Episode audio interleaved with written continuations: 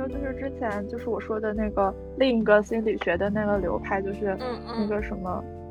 维克多什么哦，维克多，维克多的那个管理学也非常厉害。你在这念这个外国人的名字的时候，我在想，到底有没有看懂啊？就是很一种非常陌生的那种。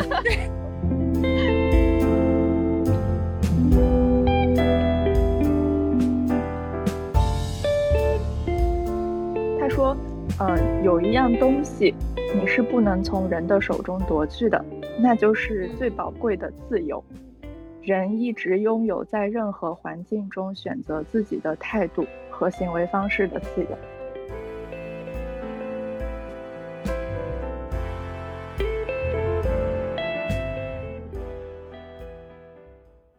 聊啥呀？今天我们刚才或者是童话故事都可以。嗯，核心挑一个吧。童话故事是不是要先做一下那种复习啊？就是我已经忘了好多童话故事了。我们来聊原生家庭吧。这看来是你一直想聊的一个话题，来吧。也不是。因为其实不是我一直想聊，因为我不知道要怎么聊这个话题。嗯，我感觉这个话题有一点大。这不是三三提的吗？为啥？但是我想要聊这个，就是因为我发现，就我那天提出这个话题，是因为我发现，就是我感觉好像我们把这个原生家庭的作用就是放的太大了。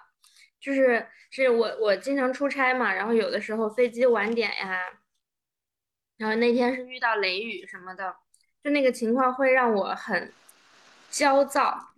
然后我我是就我，然后后来我就跟我爸我妈在说这个事情的时候，我就发现其实就是我我的原生家庭，就我爸妈他们都不是那种很容易着急，然后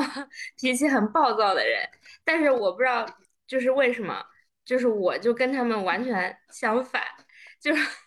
就我一个人变成这个样子。然后我就在想，我感觉。好像我们现在是不是把这个原生家庭的作用，就是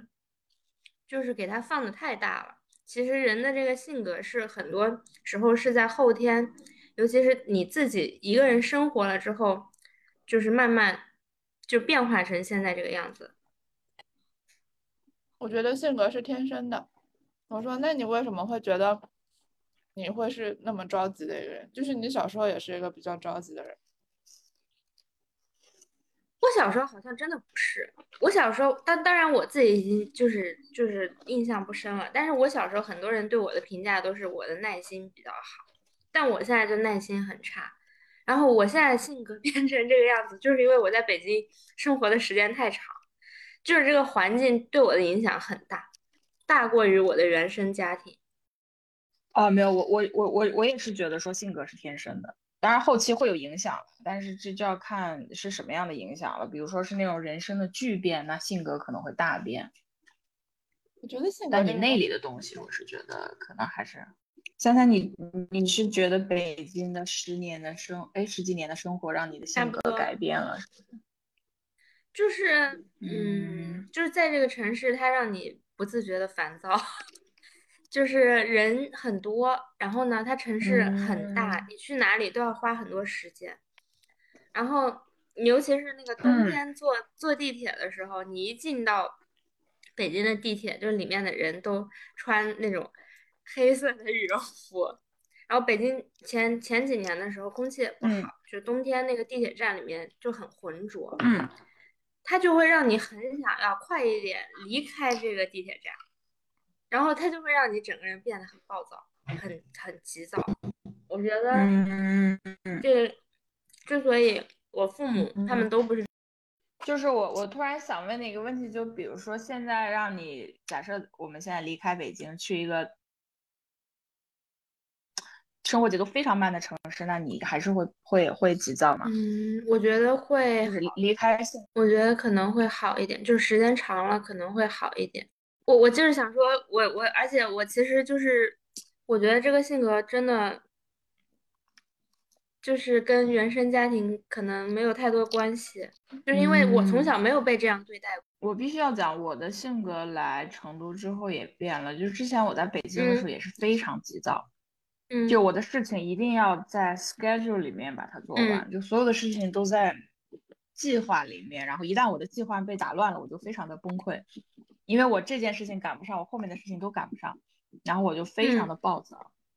所以我来成都之后，可能成都的成都的生活比较慢。我现在好像就是，哎，算了，做不完就算了，就是就是我会让自己慢下来。就我觉得这个可能跟环境有关，但是跟原生家庭，其实我原来都没有想过原生家庭这个问题，我从来都没有考虑过。对，我没想过说我后来的一些，嗯，经历啊什么的会跟原生家庭有太大的。就我看到的很多的故事，是因为。为什么会聊到原生家庭？就是因为可能这些小朋友小时候过得太不一样，就太不同了。比如说，可能遇到什么父母家暴啊，或者说会有那种什么遇到这种特别的，比如说恋童癖啊，这种，比如说像那个房思琪的那本书一样。就他小时候遇到的那种情况，就大幅度的会去渲染这个原生家庭的东西。但是我从小到大好像我都很少去，周围的人都很少去聊到原生家庭，是不是因为我们太太普通了？我们是普通人，所以很少聊到这个，聊到这样的一个一个话题。我不知道啊，对，我觉得就是你你从小生长的那个家庭环境，肯定对你的个性是有那种塑造作用，就是比如说。我感觉像我们家就是那种爸妈不怎么管我的那种类型，所以我其实从小到大也也就是那种比较独立的那种性格，就是喜欢自己待着。但是，哎，我我觉得这个我也说不清楚，究竟是究竟是原生家庭的影响，还是我生下来就是这样的一种个性，就是我基因里面就是这样一个小孩子，所以反而。就是我爸妈，他们发现，哎，好像可以不用怎么管他，然后就相互作用，就这样子。就是他们也觉得说，哎，不用管这个小孩，然后我自己也就说啊，他们也不管我，那我就自己管我自己好了。然后就就就就渐渐的变成这个样子。所以我觉得可能，嗯，很难讲是不是原生家庭就真的对我们造成了特别重大的影响。我觉得可能也不是。但是说实话，就是。你们应该也记得，就是前两年，就是原生家庭这个话题特别火嘛，然后大家都会说那种什么原原生家庭那种什么有罪论，然后一切都是因为原生家庭。嗯，就是我我我是特别我我觉得很厌倦这个东西，因为嗯那段时间不是那种心理咨询也很火嘛，然后我还去试过那种心理咨询，但是他每一次就是。我说任何东西，他都会跟我扯到，就是原生家庭，就是他都会跟我讲，就是，呃，这个是不是跟你小时候跟你父母的关系，跟你母亲的关系有什么有什么联系？就是他都会这样去扯。其实我觉得，就就让我觉得，嗯，不是很幸福，因为我觉得就是过去的那种经历对你的影响没有那么的巨大，而且这肯定不是你。肯定不是你成长成现在这种样子的唯一一个原因。我现在反而倾向于去相信，就是人就是天生这个样子的，就是你可能生下来你的命运就是有有有一个固定的框架在那里，然后你的性格也会也也会根据你的这个框架去成长。对，就是就这个就是我想到的，就是因为前就是这几年不是大家什么事情都倾向于去从你人从小成长的轨迹去分析嘛。其实我觉得原生家庭也不一定是就是狭义的，这个就是我们三个人的这个家庭，它可能是你从小到大成长的这个轨迹。嗯，就比如像我们都是嗯，不是这种一线大城市生长，就是成长起来的人，然后你整个这个成长的这个过程，其实都是你嗯，怎么讲，就是就就其实都可以归类为是一个广义上的原生家庭。但是呢，就是为什么在同样的一种类型的家庭里面，会成长成不同的性格？那就是因为大家的这个生长的经历会不一样嘛。那有的人就是比较顺利啊，然后或者有的人就是后来经历了一些波折，然后你的性格就会发生变化。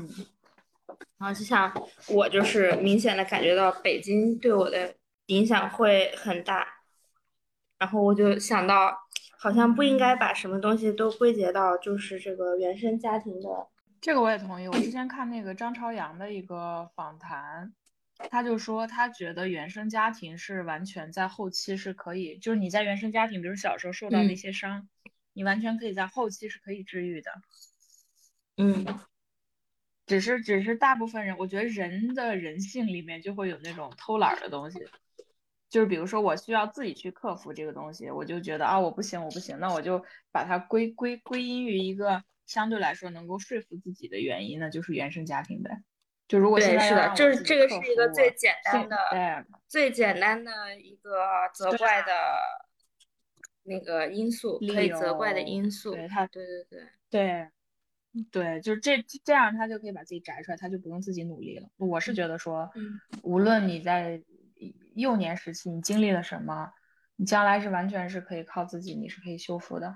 嗯，包括比如说现在有很多的手段，比如说去精神科呀，去找心理医生，我觉得这都是自己救助的一种手段。他只是他不用啊。你说，其实我觉得可能这个这个东西，它是因为我觉得还有一个原因，就是为什么大家这些年特别强调原生家庭，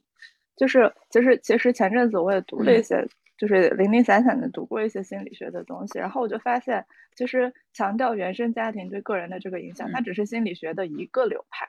它就是其中的一个一个那个学术研究的一个方向。弗洛伊德的那个那个，对，就是肇始于那个弗洛伊德嘛，就是心理学三大巨头，什么弗洛伊德、什么阿德勒什么之类的。但是弗洛伊德他只是其中的一个一个视角看待这个问题的一个视角，我觉得很有可能是因为这个东西它就是。它特别易于传播，然后比较容易被人理解，所以它才会形成这样一个特别流流行的一个趋势。大家就会认为说，哦，这个就是我们只一提到心理学，就会认为这个东西就是原生家庭相关的，就是跟你小时候的经历相关的，甚至跟你的那种性意识的启蒙相关的。但是本身这个东西，它只是一个广大的那个心理学派中的一个流派而已，所以它。嗯，我觉得可能就是大家对这个东西理解是有偏差的，所以就会觉得啊，原生家庭特别重要，但其实并不是。而且我我我后来就是知道了这件事情，我再回去看，就是我去研究那个我之前找的那种。呃，咨询师的那个平台上，我们发现，我就发现他都是这个精神分析学派的，他他就是那个上面平台的那些精神分析师，他都是这个学派的人，所以他都会跟你讲，就是原生家庭，对，大部分都是这个学派的。就我我觉得是因为国内的心理学，就是他他的那个他的那个发展没有很好，就是还没有特别成熟。嗯，其实我我看其他的那种心理学的那种书，就是讲那个心理咨询的，我我看有一本书叫什么来着？我忘了，就是讲一个女的那个心理医生的她的那种经历，然后我就看她给那个她的那些病人分析的时候，她当然也会讲到原生家庭，但她不仅仅是在讲原生家庭的事情，所以我觉得可能就是大家对于这个东西之所以那么看重，是因为这个学科在国在国内还不是特别的成熟。然后所有的人都都往这个方向去引导，然后大家会觉得这个东西特别重要，其实可能也没有那么重要。然后另外我还想讲一个事情，因为我刚刚想起来，就是我前阵子跟我老板聊天，然后他不是有两个女儿嘛，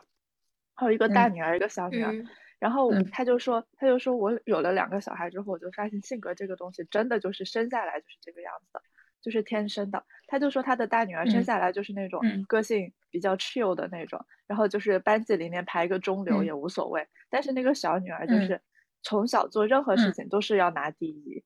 他就说，我们没有没有说刻意的去给他们不同的引导，但是他们就是天生就是这个样子的。然后他就是我，所以所以我就相信说，性格这个东西真的就是你天生下来是什么样的就是什么样子。哎，对我我也其实刚才在聊的时候，我就想问这个问题，就是我们做一个假设，如果爸妈都是一样的，有两个小孩，那他为什么他的性格会发生变化？就比如说我爸爸妈妈，我呃这个对待他们的方式都是一样的。然后父母该吵架吵架，他们也在旁边；该相爱也他们也在旁边，就是所有的客观条件都是一致的。这两个小孩的性格还是不同。嗯，还有还是我刚刚就想问这个问题，刚好你的案例就解答了。影响不大，就是你看，就是我最近研究那个猫嘛，就是就是我会看有一些关于那个猫的那种科普，然后他就在讲，就是那种不同不同那种品种的猫，它的个性就是不一样的。但是这个本身就是跟它们的基因有关系的。比如说那个橘猫，它就是因为某身体里面的某一个基因，它就特别的亲人嘛。但是那种那种那种奶牛猫，它也是因为基因里面的某一个关系，它就会特别的神经嘛。就是那种，就是就是，我觉得动物它可能都是存在这样的一个一个一个一个一个那种机制。就你的基因里面有一些东西，导致你成为不一样的这个人。知道了这一点之后，就觉得啊，其实我我长成什么样子，好像跟我爸妈也没有什么太大的关系。但是我小时候就会特别的责怪我爸妈，就比如说我我我看到别别人家的小孩子就是特别受爸妈的关注啊，然后就是特别特别被爸妈那种呵护，然后就会觉得啊，你们怎么这样就是对待我，然后。就是可能在二十岁出头的时候，我就会觉得说啊，我现在变成这个样子，肯定都是因为我爸妈。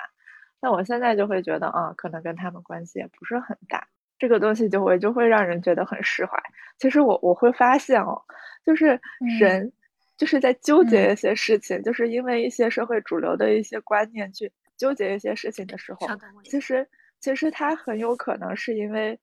你对这个东西的了解还不够广，还不够深。就是你，你对一件事情的认知太窄了，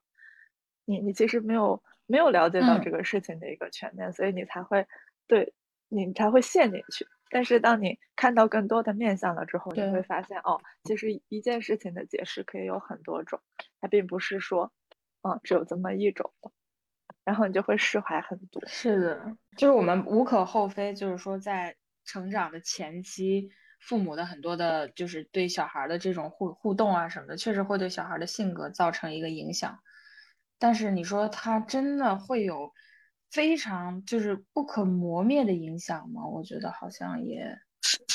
是不是还好。我在想这个问题，因为我天生的性格好像也就是现在这个样子，我好像一直也都是这样，也没有什么太大的变化。我觉得这个都是星座决定的。让然后又回到了玄学。我觉得就是星座，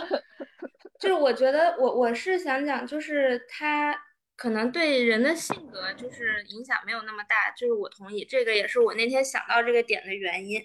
但我我是感觉就是原生家庭还是对你就是，嗯，就是为人处事方面会会有一些影响，就是你如何看待看待一些这个是的，就是。其实我我我我一直在想，就是我我父母的那个他们互相之间的相处模式，其实 somehow 就是影响了我很长一段时间，就是对于我我跟嗯就是我的伴侣之间相处的模式，嗯，我我就是因为我爸爸他是一个就是很看重家庭的人，他是那种就是全方位对，就是他是那种嗯全方位呵护我妈的那种人。就是我爸爸，就是他是一个就是把家庭放在第一位的人。然后在我自己就是组建了我的家庭了之后呢，就很长一段时间，我就会因为对方 没有像这样对待我们这个家而感到有一些不舒服。嗯，就是我我说你今天去把什么事情处理一下，他一定会拖很长时间，因为大家都有自己的事情嘛。嗯，然后对对，后来我就我就想到，就是这个原因，原因就是因为我看到我爸是怎么对我妈的，但是我可能从小就会希望说别人也这样对我，但是其。实就是没有人。会这样对你，嗯，因。为我后来我就觉得说，其实这个不是对我性格的影响，但是它是对我，就是看待家庭、看待亲密关系就是会有影响。对你的一些 perception 是有影响的，我觉得是的。我我我我其实在这方面，我觉得也是很，我觉得的确就是对于你，其实可能的确是你提到的这一点，就是家庭对于你怎么看待你跟别人的关系上，是会造成挺大的一个影响的。要么就是，呃，嗯，就是你在你如果跟家庭的关系，就是跟家人的关系比较疏远的话。你其实上是不太知道怎么去跟其他人相处的，或者说你从小的时候你没有加入到那种父母跟其他人交往的这种环境里面，你也不知道你是你需要怎么样去跟呃其他的家人之外的人去交交往的。就是我从小其实就是这个样子，就是我我从小就是没有怎么去加入父母在跟外面人的那种呃关系。就是我我从小就是一个特别自由散漫的人嘛，然后他们让我去参加各种局啊，就是参加各种聚会啊，我从来都不参加。就是而且我我一旦就是我性格是。不知道，就是比较比较叛逆吧。小时候就是所有人都会觉得，就是我是我们家一个非常不好不好惹的那种人。然后就是我我每次去到那种，因为我不愿意去，然后我就会，如果他们硬要我去的话，我就会给他们摆臭脸。就是他们每次都要那种，就是劝服我，劝服很久。然后才能够把我拉过去，但是拉过去之后，我就会给他们摆臭脸，然后要么就会说一些不合时宜的话，然后后来他们就渐渐的不 把我。我跟你说，我是到 三十岁以后才才就是有了有了这个勇气，就是我从小就是这个，而且。而且我跟你，就是我想起一件事情来，就是我小时候可能就是十多岁的时候，就是那种少女的时候，然后有一次他们硬要把我拉去一个他们那种同学聚会，嗯。然后，而且他们硬要我，就是因为他们几个老同学关系都特别好，然后他们就硬要我发表那种对其中一个那种叔叔的那种，就是硬要我发表对他们几个人的那种看法。嗯嗯。然后我当时不就是不知道发生了什么东西，反正我觉得就是那种青春期的那种冲动，然后我就。我就说啊，其实你们在在场的几个阿姨肯定当年都喜欢过这个叔叔，然后，然后我就，然后我就站起来，我就我就亲了那个叔叔一口，然后在场的人所有就呆住，你知道吗？天呐，你爸妈当我以为对，我以为你说的是很叛逆的话，就比如你也就那样或者怎么样。哇！没想到居然还有这样的一面。然后我就，我真的不知道我为什么要做这件事情。我跟你说，然后我就说这是你们当年都想要做的事情，对不对？啊，然后能想象。对，然后，然后那个叔叔也呆住，然后那几个阿姨也呆住，然后，对，然后我就说这都是，这是肯定是你们当年都想做的事情，对不对？然后还很得意，然后他们就。然后在场所有人都呆住了。那个叔叔，那个叔叔，我现在回想起来，那个叔叔真的情商很高。然后他就那个叔叔就转过来拥抱了我一下，他说啊，是的，是的，是的，是的，我们就是这样子，关系很好什么之类的。然后就把这个事情给解围过去了。我现在想了一下，我真的是觉得，现在想想我就不知道为什么要干这件事情，就是很很就是我我我我当年就是因为这样的事情，然后他们就就很少后面就。比较少带我去跟他们参加这种 跟他们，但是就是怕我又干一些什么奇怪的事情出来，所以就是因为这这是因为这样子。其实我直到上了大学，就是独立出来，然后开始住什么宿舍啊，开始跟那种来自其他背景的同学相处之后，我才真正的开始去学习怎么样去跟其他的人相处。就是我感觉你，嗯，我觉得三三应该也能体体会到，就是其实即使是在学生时代，就是中学的时候，我也是一个不怎么跟别人相处的一个人，就是，嗯，我没有没有说跟其他人的关系就是处的特别特别的近，就是很少，除了跟你，然后很少数的几个人关系会稍微近一点之外，其实不是那种所谓的。那种明星学生就是很喜欢跟周围的人打成一片的那种人，然后大部分的事情我也不关心的那种。哦，我是直到到了大学之后，我才渐渐的开始去学习，说哦，原来跟人相处是要这样子的，哦，原来这个东西是不能做的，不能讲的。然后原来这样子说了之后，别人是会觉得受伤或者是有敏感的地方在的。就是我直到大学开始才去踩这些坑，那个时候我就会觉得啊。怎么别人的情商，怎么别人的情商都这么高？怎么别人都这么会说话？然后，呃，怎么他们都知道怎么样去照顾别人的感受，然后都可以跟其他的人相处的那么好？嗯。然后后来就是，我觉得那那种情况，就是我我回想我大学的时候的，就是即使是在大学的时候的那种状态，我也是，就是我每天，比如说我去食堂吃饭，然后我今天想要吃这个食堂，然后。有有，如果有有有同学说啊，我们一起去吃那个食堂，我就说我不去，我要去吃那个食堂，然后我就走了。嗯嗯，就是就是，我就觉得这个东西是我到大学，然后我才会去渐渐的学习说，哦，你不能只是自己一个人，你也要去照顾其他的人这种事情。你说呀？就是你的这样这样的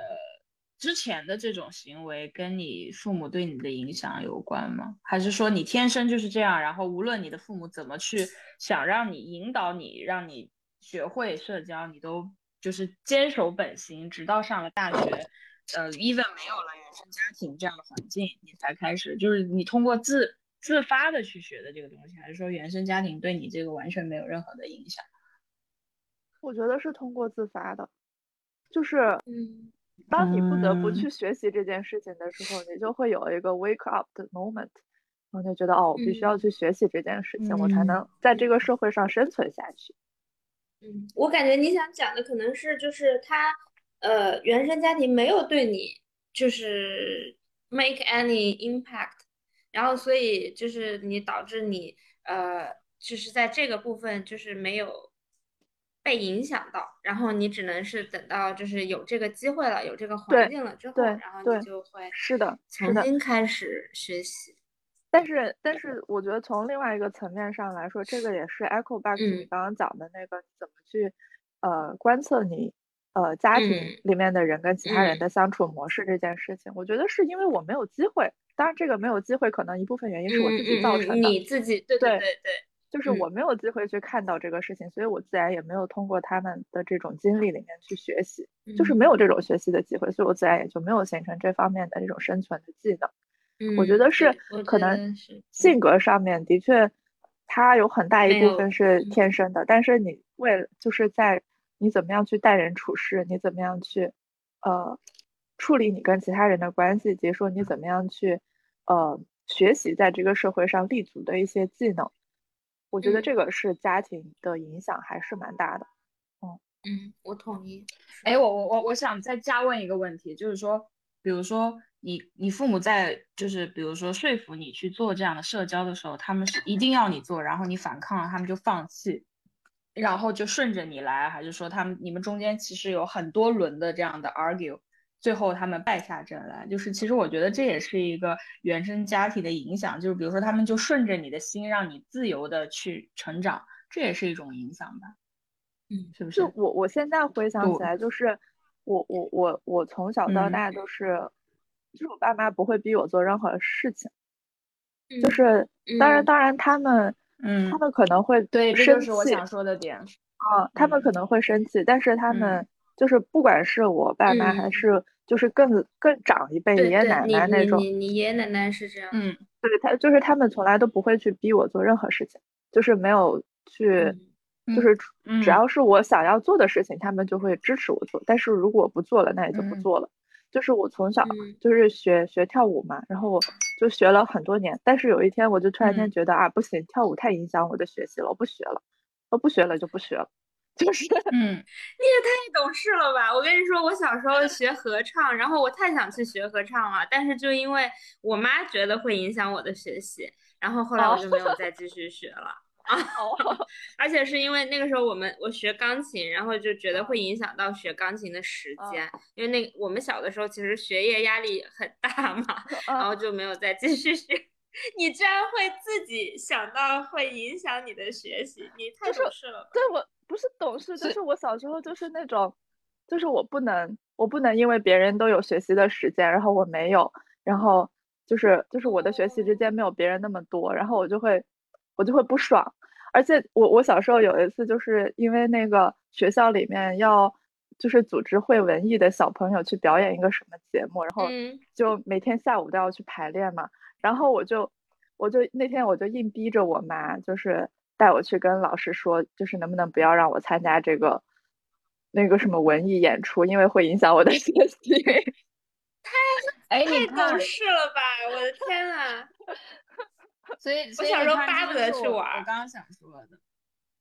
这就是我刚刚想说的那个点。就其实你父母给了你非常宽松和舒服的成长环境，这个其实我觉得也是原生家庭的其中的一种影响。我不能说所有的原生家庭的影响都是都是强制性的，都是强加在小朋友身上。那我这种 freestyle 让任其生长也是一种环境，就嗯对我觉得可能也是一种影响，嗯，正向的影响，只是非常正向的影响。现现在看起来，我觉得因为我我跟你的环境也很像，嗯，对，就是我现在还嗯蛮 appreciate 这件事情的，嗯但是我更小一点的时候，我就会觉对得啊，那个别人都有爸妈，就是早上给带早餐，然后你们就不不管我这种之类的，然后我那个时候会有一点 complain，然后不是那个时候嗯就是小时候流行一本书叫什么《哈佛女孩刘亦婷》嘛，哦，天呐，简直是罪恶之源！我恨死那本书了。我也觉得。然后我我很小的时候我就看了那本书，然后我就心想说，天呐，就是这种嗯成功的小孩子，他妈妈从太夸张了，就是从小都是被父母这样子关爱着长大的。哦我还我还让我爸妈说，我说你们去看一下那本书，然后看一下别人是怎么那种对待小孩子的，然后哪像你们这样。但是我现在回想起来，我就觉得啊，嗯，感恩家庭给了我一个很宽松的那种环境，让我想干嘛就干嘛。嗯哦嗯，是的，是的，这这是这是一种很好，因为我的我的成长环境跟你很像，我爸妈也是，就是我我我是那种我性格比你还要再强势一点，就我不愿意做的事情，你们休想让我做，我不可能做的，所以我父母都是在我面前都是那种啊，好好好，随你随你。但是我现在很嗯很感谢他们这样，因为因为他们塑造了我这样的性格，所以我长大之后，我就遇到所有的事情，我都会很勇敢，我会自己去处理，自己去解决。对，反而那种小的时，候，可能你干干涉的太多嗯的家长、小朋友嗯将来长大，他就会六神无主。所以其实我们的嗯这种就是还家庭，应该我们应该要感激的。我觉得，对比较嗯自由的长大的小孩，就是能嗯够自己去发挥自己的一些潜力出来。就我那天嗯还跟我同事聊起来，因为我同事他就讲起来夏天带就是要教他的小孩去游泳嘛，然后就说她老公就嗯是全全程嗯陪在她那个小孩的身后，就是跟着他，就是怕生怕他怎么样了溺水还是什么的。嗯，然后我就跟他讲嗯说啊，我小时候游泳都是自学，就是对呀、就是自己 扔到水里，就是自己在水里扑腾，嗯然后就自己就学会了。然后他说啊，怎么能这样？那你那你爸妈也是心太大了。我觉得好像大家小时候都是这么这么长大的呀，好像也不需、嗯不需要什么。嗯嗯嗯，现在的跟我们小时候还是有一嗯些区别。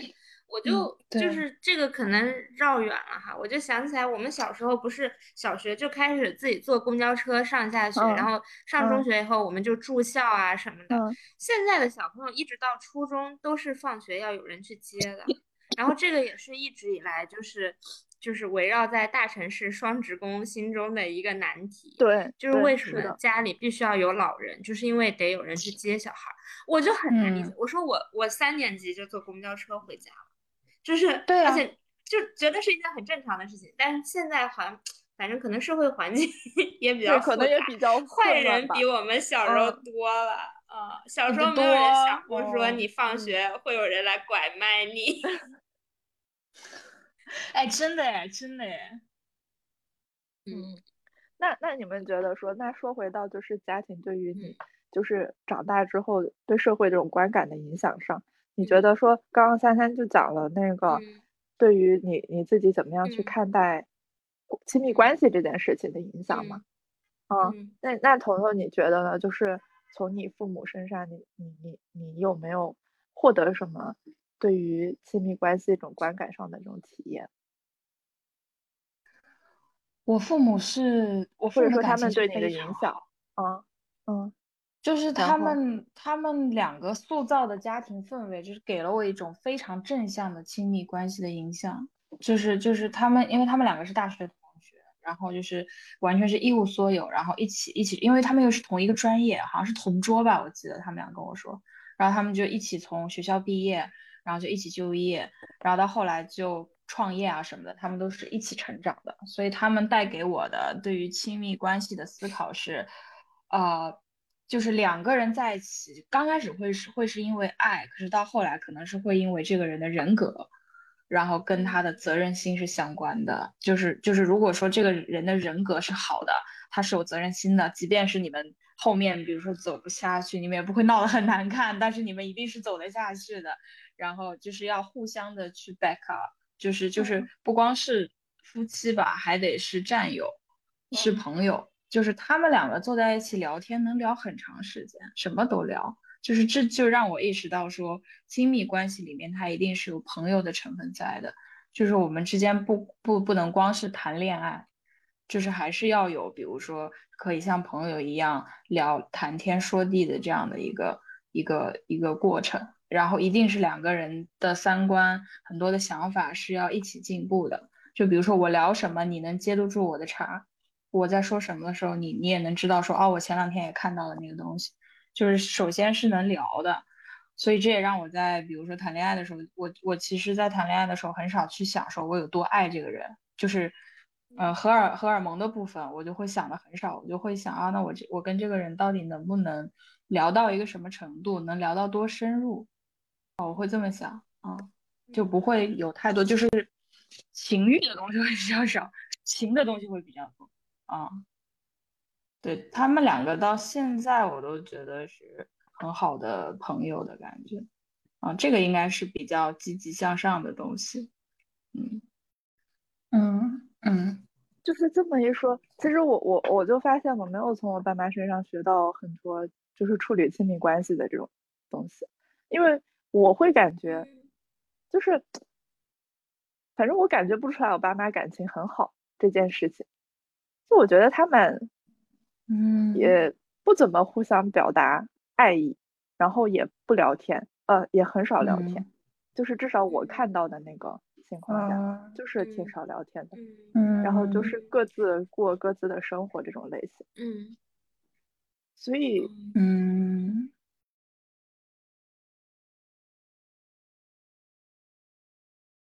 我我我我其实没有从他们身上看到什么，嗯嗯，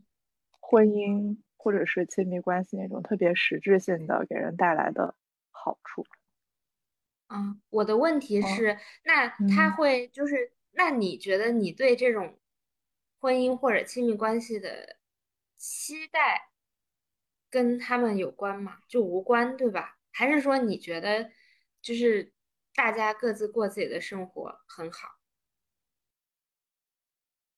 嗯。我觉得这个问题对我来说就是特别的空泛，因为我，嗯，就是我我好像从来，就是对，就是没有没有什么期待，就是我我没有，就是我我应该说不是对婚姻的期待啊，就是你理想中的亲密关系，对，就是我没有这样的一个途径，就是一方面我觉得，我觉得现在就是一方面我不是很就是没有没有认可过就是现在那种。呃，就是影视作品里面灌输的那种所谓幸福幸福的亲密关系的那种模样，我觉得那是 impossible。然后同时我又觉得，就是从我父母身上，就是相处这种关系的模式上面，我我看到，我我觉得怎么讲呢？我可能也看到一种可能性，就是其实两个人不聊天也是可以生活下去的，就是其实两个人不用每天说那么多话也是可以生活下去的。我觉得它可能就是一种生活上的一个 bonding，所以本身从本质上来说，我觉得我对于呃亲密关系这件事情，就是对于家庭婚姻这个东西，我觉得它就是对我来说是呃没有那么大的一个重要性。就我觉得可能这个是对我的一个影响吧。我觉得好像是有也行，没有也行，因为有和没有对你来说都没有太大的一个改变。你可能有一个家庭或者有一个小孩。但是我我不觉得说他对于你的那种，呃，更深层次的一种生活上会有多大的一个影响，其实不太会有。嗯哦，嗯，那就是我我是在想，为什么我之前我们不是还想过聊母女关系，然后当时我就说我发现女生会最后就是会越来越像自己的妈妈，然后其实我我当时想到的那我给你们讲的那个例子，也是在就是我妈在。就是跟我爸爸的相处和跟我的相处当中展现出来的，就是嗯，就我也不知道说，其实我也没有说，就是在我还没有就是结婚的时候，其实我也没有去特别向往过说这种家正常不是什么正常，就是婚姻生活和家庭生活，但是我就发现。我不自觉的在跟家庭，就是跟伴侣相处的时候，就会越来越像我的妈妈。嗯然嗯后，嗯，但其实我是知道他这样子的，因为我跟他是很不一样的。就是我妈，嗯她是一个相对来讲没有我这么独立的人，嗯嗯然后当嗯然也跟她的生活经历啊什么的有关系。嗯他属于那种比较依赖别人心、依赖别人比较多的人。然后，嗯但我的嗯话是一个很少去依赖别人的人。但是嗯我就会发现说，很多时候我不自觉的，就是会展现出那种跟他很像的嗯跟伴侣相处的模式。嗯，然后嗯我觉得这个就是因为我看到他怎么跟我爸相处的，然后怎嗯么去跟我爸爸提要求的，然后嗯我爸是怎么嗯满足他的，嗯然后我就会是天然的觉得说，我提出这样的要求，你也应该要满足我。嗯但其实，是说实话，的我真的觉得像我爸爸这样的人是很少的。然后，对嗯，不得不说，就是我老嗯公是一个比正常的人更差一点的，就是更自我一点的人。嗯嗯然后，所以就有一段时间，我们之间就会经常发生矛盾。发嗯。生矛盾的原因，就是因嗯。为我我真的是今年我才就是突然想明白，嗯。原因是什么？原因就是因为我从小看到我爸爸是怎么样做的，然后这个嗯就是嗯。我的家对我产生的嗯影响。嗯，哦。这个我我非常同意，我我特别嗯。同意你的这个说法，就是我我父母的这种相处模式，他确实给我在将来的亲密关系中带来很多很多影响，而且我特别同意三三说的，就是女孩儿会跟妈妈越来越像。我以前跟我嗯妈，我没觉得我跟我妈很像，但是我最近这嗯一两年，是不是因为快三十岁了呢？就是 就是跟我妈越来越像，那个像不是嗯脸的像，而是对对举手投你的足，行为模式会变得很像行为模嗯式，对你的语气，包括待人接物什么的。因为我妈是一个嗯挺柔和的人，然后嗯。我以前其实是一个特别暴躁的人，但是我不知道嗯。从什么时候开始，我好像比原来变得柔一点了，就嗯。讲话也不是那种带刺儿的了。然后我嗯。周围的，包括我哥哥妹妹，有时候看到我说，就看到我的背影，或者看到我整个的人的那个一个整个的 concept，说你跟你跟舅妈好像啊，现在嗯，就我就很 get 三三说的那个点。对，而且我觉得男孩儿也 是，男孩儿会跟爸爸越来越像。真的真的真的，就是男的是的，男的真的吗？男孩嗯会跟爸爸越来越像吗？男的会真跟爸爸越来越像哎，。那是不是就是？我觉得大家都是人，人在成长的过程当中都有这么一个心理过程，不是说那个、那个心理学上讲叫什么嗯弑父和弑母嘛，就是就是哪吒的那个那个对对对行为，就是精神好像断奶。啊，男啊生和女生在嗯成长的过程当中都有意识的要远离他们的父亲或远离他们的母对对，亲，是的，但是你最后会发现你跟他们还是有那种千丝万缕的一个联系。是是我。我的话，我倒是不会觉得说我我跟我妈就是性格上变得很像，因为我妈就是她是一个性格非常非常强势的一个女人，嗯然后我我嗯肯定跟她就是不太像。当然，如果有人跟我说，就是看到我的照片跟我说，哎，你怎么跟你妈长得有点像？我会觉得很崩溃，就 是我我就哎，我就会其实我我我能不能插一下？你说，我能不能插一下？其实何欣你欣，我说有时候觉得你也挺强势的。啊，是吗？你的，对你的，对你的强势是柔柔里面的那种强势，你不是那种说言语上的强势，只是 somehow 有一些 些哦。他又要开始崩溃了。啊，哦，对不起，那可能是我的我的理解有问题，但我觉得这个强势不是坏处呀，我觉得很哦好呀，反正嗯反正就是就是它就是我中和了你很柔和的那部分。嗯，我刚刚想讲什么来着？嗯对，就是说你的我长哦对不相起，我没有没有，就是就是我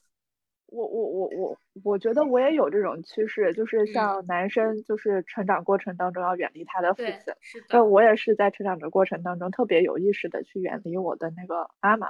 就是想嗯。要跟他制造某种距离，然后远离他。当然也可能是因为我妈是一个比较强势的人，然后她就是她很喜欢 judge 我，然后我就嗯。非常不喜欢被她 judge，然后我就很喜欢跟她反着来的那种人。嗯。然后，呃，但是我觉得某嗯。种程度上，好像女孩子跟妈妈她是有一种我不知道说不清楚的那种联系，就是好像我妈她总是能够安慰到我，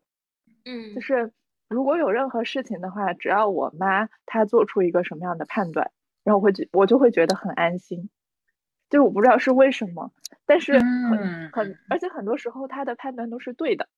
就是嗯。嗯就是他总是能让我就是 calm down 下来，就我不知道是为什么，就好像他的那种判断总是能够安慰到我。就像前阵子我那个猫，它不是这样的，对，突然间就是生病嘛，然后我也不知道是什么原因，然后我就很着急，然后就跟就是在家庭群里面讲，然后我妈就说，哎，没事的，就是那种那种猫嘛，总是会生一点什么小病，过段时间它就好了。然后当时当下我就觉得特别担心，嗯，是嗯的，这个其实就是人跟我就觉得很神家庭之间的 connection，嗯嗯，就是很难很很难那个切断，嗯是会的，会这样的。嗯而且而且随着年龄的成长，我觉得是真的是会越来越像。就是嗯我我在这里啊 说一个啊，就是如果有听我们这期节目的未婚的朋友们，女孩子如果要准备见家长，一定要跟这个男孩子的爸爸好好聊一聊。哎对对对，你老公的晚年可能就是这样的。，Oh my god，天 就是我我真的是这么觉得，因为我我父我周围有有几个案例，我觉得都是都是这个样子。嗯，那他们就是那些男生会比较像父亲的哪方面呢？就是性格上那种，就是如果父亲是一个特别性格暴虐的人，然后他也会变得很暴虐吗？嗯这个这个我倒不知道，我是嗯从我周围的男生嗯朋友，包括我自己的亲戚身上看到，就是说他们的行为模式，包括思维。当然，思维我我不敢保证啊，就是说，如果是完全不同的社会环境的话，可能会不同，但确实行为模式和包括长相都会很像。嗯，我是这么觉得。对，就是你刚才我倒是希望多像我妈妈一点。我希嗯望我像我爸就我就是你刚才核心讲的这个，嗯就是就是说，好像是西方的什么希腊神话里面都会有这个这个过程嘛，就是一个人他必须要就是弑父，然后他才会就是完成，对对对对对嗯。而中国中国的那个神话里面其实是另一个思路，就是哪吒当时说，那我我把我自己杀了还给你，然后是因嗯为就是要嗯完成这个是，就是他是杀自己，然后其实就是因为那嗯个父亲给他的那个。我我不知道东方的家庭里面可能就是会总是会向你灌输说我生你养你，然后付出了这么多，然后或者是嗯怎么样，然后嗯最终嗯你却你却不按我想的那样子去生活。然后哪吒就是东方人经常会出现这种，包括之前社会新闻不是也有嘛？那个男孩子直接就跳楼，嗯就是因为一瞬间他觉得我只有把我自己杀掉，然后才能够还给你，就是你要的。对对对嗯对对，然后然后我我就是想讲，就是我我觉得西方人的那一套好像还是挺挺有道理的，就是人必嗯须要在精神上，就是嗯完成这个弑父或者弑母嗯的过程，就是你嗯要跟他完全怎么讲？就是我的理解就是精神断奶。对就是对精神断奶这个过程是一个在你成长当中必须要完成的过程，然后你才会成长成一个完整的人。然后如果你一直都没有是做这个切割的话，你就会永远都笼罩在这个这个阴父影母的这种阴影里对，然后你就永远都没有办法成熟。就是就是我我现在突然间想到，就是男的他很多时候喜就是都是弑父嘛，那他好嗯像很少有一个弑母的一个过程，就是好像男你说男的还是女生？男的男的，嗯，就是不嗯然怎么会有就是老是有那种妈宝男，嗯就是他好像跟父亲就是他会弑父，但是他不会弑母，就是他还跟母亲还是一直以来们的问题。就是很奇怪，但是女生好像没有那种就是妈就是嗯爸宝女这哦种嘛，对对就是对对对吧是就很的为嗯什么为什么男嗯的就是喜欢依附于母亲？我觉得很奇怪，这是一个很奇怪我不知的心理现道象。我也不嗯 知道。如果用如果用弗洛伊德的那个精神分析来讲的话，这个就是一个恋母的过程嘛。但是我不知道，就是别的好奇怪，流派为什么女是的没有那怎么解释种恋父的情节？好像有一 些也会有。这个我们可以下次单开一个，然后我们做一些 research 来聊。这个可能也是另外一个话题了，我觉得可能跟两性之间的吸引也有关系吧。嗯，对，嗯，跟性别也是有关系的。我我好想就是嗯找一个男的来聊一下呀，就是讲一下他的这种为什么会有那种恋母情节。但男的不会承认的，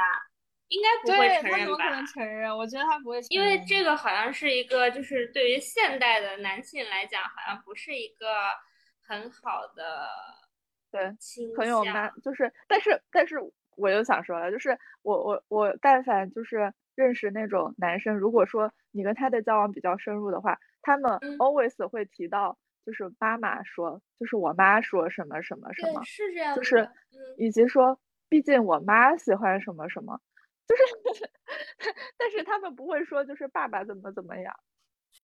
就是我刚刚想到说，因为我经常也会把我爸爸挂在嘴边，我很少说我妈妈我经常会说我爸爸怎么啊怎么了，我爸爸怎么嗯。就是我我的感觉是我我不知道啊，毕竟我不是男的，但是我在想，是不是男生跟父亲之间会形成一种竞争的关系，所以他们会有意识的，就是去，就是就是去规避提到说爸爸做了什么比就是很优秀的事情，或者爸爸的，就是认为是怎么样。哦，然后我就我就觉得嗯说，是不是因为他们之间有这样子的竞争的关系，所以男的会就是会像你刚才说的那种，就是觉得说，就是父亲在他们的心中好像没有那么的重要，呃，神圣。但是但是因为跟妈妈之间没有这样子的竞争关系，所以所以他们会更愿意提到自己的母亲。我想啊。但也提到太多了吧？哎，我我觉得这个真的要 是大家请个男男生男生来好好聊一下这个东西。我们在这边揣测应该是 get 怎么办？我没有我没有那种 close 的男性朋友，就是彤彤，你要不找一个那种 close 一点的男性我朋友来？努力的去找一个，年轻一点的，嗯，帅一点。可以可以啊，帅帅一点的，还对颜值有要求。好，我我找一找其实我看有没有。其实我我之前我有一个就是以前的同事，然后关系比较好的，我嗯其实就感觉他就是有一点那种。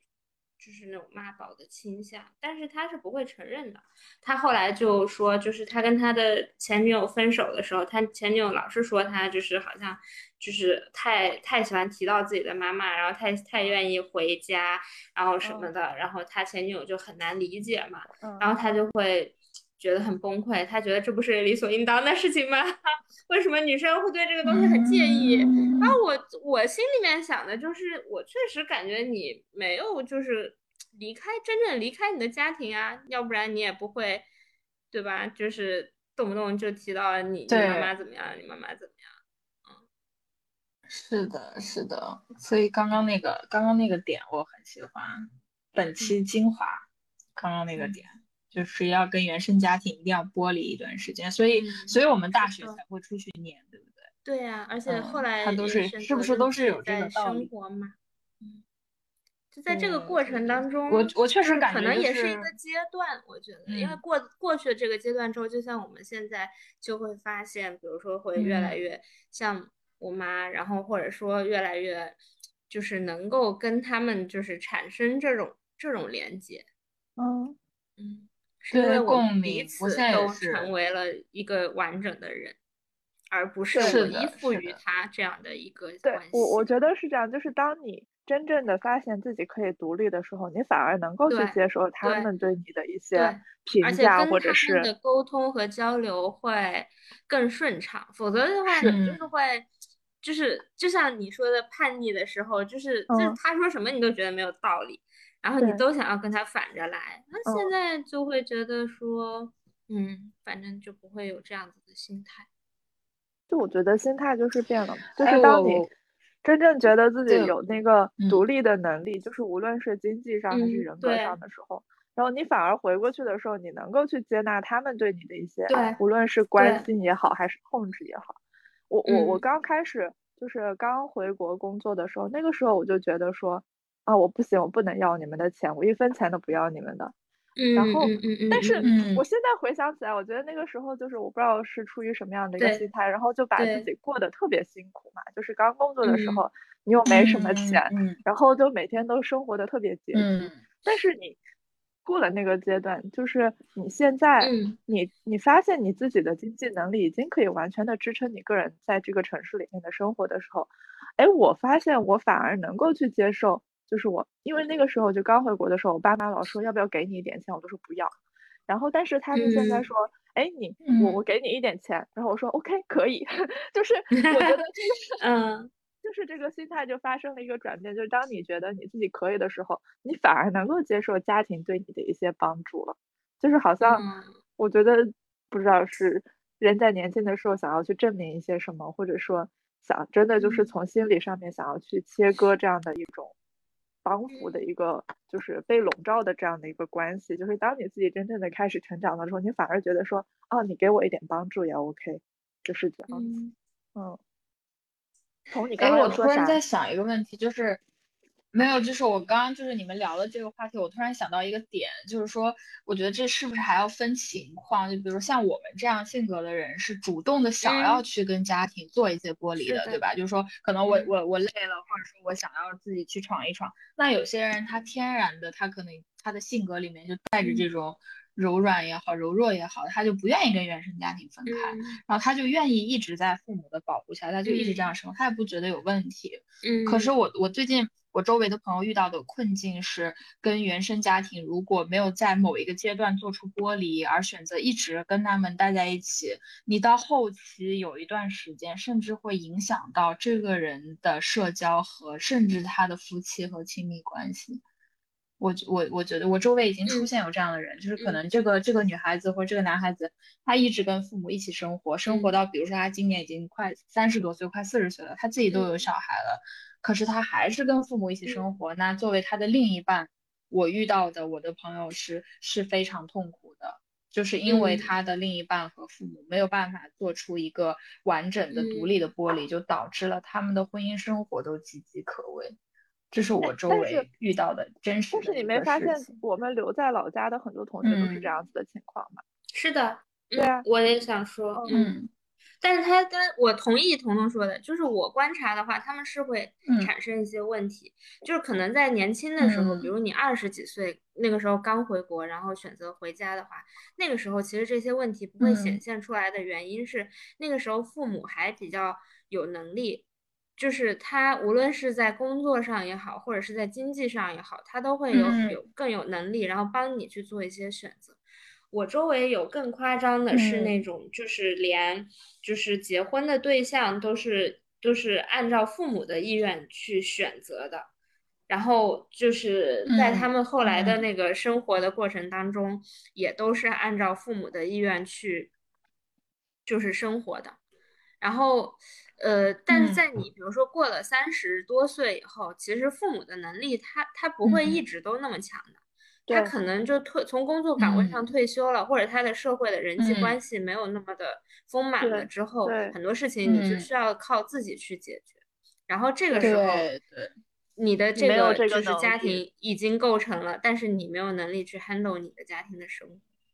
就是这个，其实就是就是也是一个很大的问题，就不光是说他。太黏他的父母，或者说就是男的，比较妈宝啊，或者怎么样，但其嗯。实更多的是说，你由于在年轻的时候过于依赖他们嗯给你的嗯。帮助，然后反而就是就是削弱了你这个能力的构成构建。对，嗯，是的，而且就是的，会我我觉得这是属尤其是男性，就是，嗯，怎么说呢？就是，呃，当然天然的，就是我觉得男性，就是你在社会上，他嗯对于嗯这种。嗯就是拼就是抢的这种社会给他的期需求，待更多。对，还是嗯会会更高一点。我我就发嗯。现那种如果是跟家庭走的特别近的那种男生，其实在我眼里嗯看起来嗯是非常，就是非常没有魅，对，就是非常没有魅力的，就是没有魅力的，嗯他本身的那种是这样的。所谓的性魅力也是要弱很多的。嗯嗯，我我不就是跟你嗯们讲我那个那个男同事嘛，他就是那种，就是跟他妈的关系特别你说约翰霍普金斯吗？对，就是对，约翰霍普金斯，对，就是。我们现在用名校代号 代替，都是他就是他他就是一个人，就是在美国的时候，也是他家里面人会过去，然后他自己在深圳这边的时候，也是他妈会过来跟他一起住，嗯，然。后我觉得就很尴尬，你一个大男人，然后嗯跟你妈妈住在一起，嗯。就很奇怪。然后他他就是那种，他就说他不是相亲嘛，然后都是、嗯。都是那种父母的相亲群，对对对就是对对，就是有那种父母的相亲群，我第一次听对对说，你第一次嗯听说吗？对我第一次听说，他就是哦有就是那种线上的那种是人民公嗯园，你知道吗？就是那嗯种你知道美国湾区很有嗯名的吗？就是湾区华人父母相亲群，哦，这我不知道。可以去网网上查，很很很有意思。对，然后就是他相亲的对象都是父母在相亲群里面帮他嗯先相一遍，然后他再嗯去见，嗯就是嗯。所以所以为什么我我后来就听听了这个之后，我就明白说哦，为什么他这个人就是没什么主见，然后一定要嗯听别人嗯。告诉他，然后一定要老板告诉他你这件事情要一二三四五做哪哪几项，嗯然后他才知道嗯怎么去做，嗯就是他已经失嗯去了一个完全的嗯。独立思考的一个能力了。这个就是不仅是嗯。在生活上，在他的工作里面也是有这样的一种体现的。所以嗯。嗯就是你看他这个人能能上约翰霍普金斯，他智商应该也不低，但是他就是处事的能力就是这个样子。我觉得很大程度上就是被他，嗯，就是尤其是他妈妈控制的一个结果嘛。嗯但是他也就是心甘情愿的嗯被家庭控制。嗯嗯，其实我觉得女生嗯也是一样的。当然，嗯。就是说，可能因为社会对于女生的这个期待会比较少，然后大家都会觉得说，女孩子跟家里面比较亲密的嗯。话，其实是一件很好的事情，嗯对吧？嗯？就是很嗯多人都会觉得嗯说，离嗯父母住得很近啊，或者怎么样是很好的嗯事情。嗯嗯但是我就会觉得说，嗯其实女生也是一样的，就是 someday 你都需要变成是依靠你自己，而不是依靠你的父母。无论是从是就是哪一个层面上，上还是就是 对嗯对。然后就像我讲到的那种，就是比如说结婚的对象都是父母帮选的那种的话，嗯就是我会觉得你也不知道，嗯，这个人他的